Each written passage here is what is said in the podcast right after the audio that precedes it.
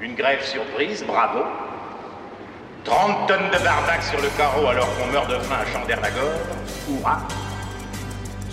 Monsieur Grapouillère, vous êtes un meneur et vos petits camarades des inconscients. Ne t'inquiète pas, ça va bien se passer.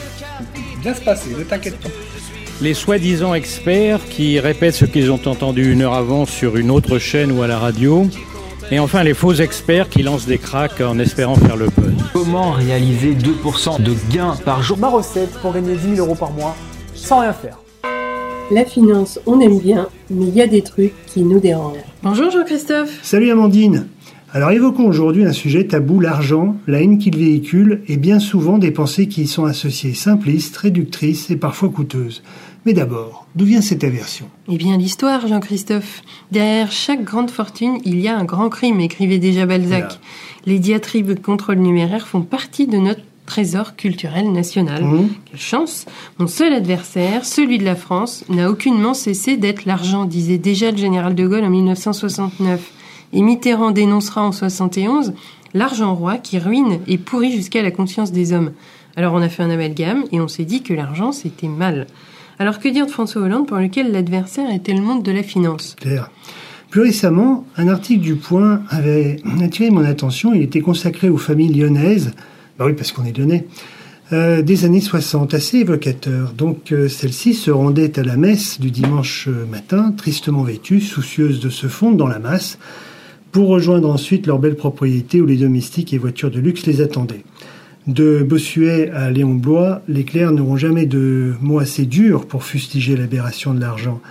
À l'inverse, le protestantisme, récusant le clergé romain parasite, euh, remplace la prière par le travail, faisant de ce dernier, de ce dernier d'ailleurs un acte quasiment religieux. Bref, en terre réformée, notamment anglo-saxonne, à l'inverse de chez nous, Dieu aime les riches et punit les indigents. Oui, et en France, les hautes classes se calfeutrent derrière de hauts murs, quant aux États-Unis, la réussite sociale doit être visible et admirée du plus grand nombre. Alors, Jean-Christophe, est-ce que cela nous a réussi ou n'est-on pas un peu schizophrène face à l'argent? Ouh là là, un petit peu, hein, mais développe. Alors prenons l'industrie du luxe. Avec un chiffre d'affaires annuel d'environ 150 milliards d'euros, elle est trois fois plus importante que l'aéronautique. C'est le premier secteur des exportations françaises pour 50 milliards d'euros de produits de luxe qui sont exportés chaque année dans 180 pays. Elle tire clairement vers le haut toute notre industrie et notre économie. Elle génère un million d'emplois directs et indirects, et bien pourtant, elle est rarement mise en avant du fait de l'image qu'elle véhicule. Autre sujet, Jean-Christophe, à salaire égal, un footballeur sera mieux traité qu'un capitaine d'industrie qui, lui, crée de la richesse et des emplois. Les Français récusent sûrement moins l'opulence que son inégale répartition. Mais quelle est l'équité dans ce schéma? Hum, Il n'y en a pas.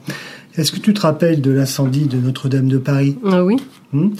On a fustigé les dons à l'époque faits par les grandes fortunes françaises accusées de faire une surenchère de communication et de profiter au passage d'une déduction fiscale. Comment ne pas avoir honte À ton avis, s'ils n'avaient rien donné, ne les aurait-ils pas critiqués? Que cherche-t-on en fait à démontrer? Eh bien, je ne sais pas, mais dans notre domaine, la perception de la bourse subit les mêmes critiques. Elle est associée à la spéculation et à l'exploitation, alors que l'immobilier n'est pas aujourd'hui vu comme un poison Ouais, économique. tu parles.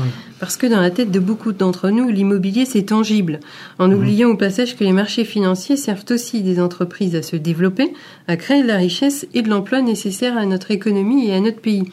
Et pourquoi donc les grandes entreprises françaises, dont la valorisation et la création de richesse va directement chez des investisseurs étrangers et non chez l'épargnant français? On se demande, mais tu sais, notre problème est encore le même. On manque d'éducation économique et financière. Prenons par exemple l'actualité. Comment peut-on penser aujourd'hui qu'une dette s'annule aussi facilement sans conséquence pour l'économie à l'échelle d'un pays? Le seul débat en Europe de savoir si la dette Covid pourrait être annulée facilement est en France. Vu de l'extérieur, c'est juste grotesque euh, quand on pense, euh, enfin quand on creuse les conséquences d'un tel scénario. Eh bien, j'y vois deux raisons à ça. Depuis que nous sommes enfants, nous pratiquons la pensée magique. Alors, c'est un vrai processus psychologique qui nous donne l'impression de pouvoir changer les choses, les modifier, ces choses extérieures, mais par notre simple volonté et notre super pouvoir de penser. Et puis pour nous ramener à l'actualité, aujourd'hui, eh bien c'est l'argent magique. On crée de l'argent par les banques centrales, on crée de la monnaie, de la dette, personne n'en explique les conséquences sur les différents mécanismes de l'économie, et donc on pense pouvoir tout bonnement effacer une ligne que nous-mêmes avons créée. Oui, alors que certains pays en voie de développement ou développés ont déjà tenté cette solution rapide et n'ont que des conséquences désastreuses sur le long terme. Euh, prenons l'Argentine, qui a fait défaut sur sa dette en décembre 2001 elle n'a pas encore fini de payer les conséquences de celle-ci en 2021. En 2008, attention pour euh, l'accent, Ulrich Klou et Peter Stella, deux experts du FMI, ont étudié l'expérience de certains pays en voie de développement euh, et montré que la dégradation du bilan de la Banque centrale est systématiquement associée à une forte euh, inflation et en corollaire des émeutes, puisque la population ne pouvant s'y retrouver, taxant le gouvernement au passage pour un fonds monnayeur. Quoi qu'il en soit, Beaucoup de bouteilles à la mer sont jetées dans les médias, peu de solutions concrètes sont apportées, et puis beaucoup de discours en fait comblent le vide. Hein. En synthèse, et concernant notre domaine, toutes les politiques passées ou présentes incitant à aller sur les marchés financiers se sont soldées par un échec. On prend le problème à l'envers en faisant appel à une forme de patriotisme sans donner les clés, l'éducation nécessaire pour comprendre la finalité et les bénéfices qu'on peut tirer de la finance. Enfin voilà, on en reste là pour aujourd'hui, mais dis-moi, quel est le prochain thème, Christophe Merci Amandine. Alors le prochain thème, on parle de robots, des algorithmes, de la gestion mécanisée. Puis enfin, est-ce que tout ça euh, nous apporte un meilleur rendement? Super. À ben bientôt, Jean-Christophe. À bientôt.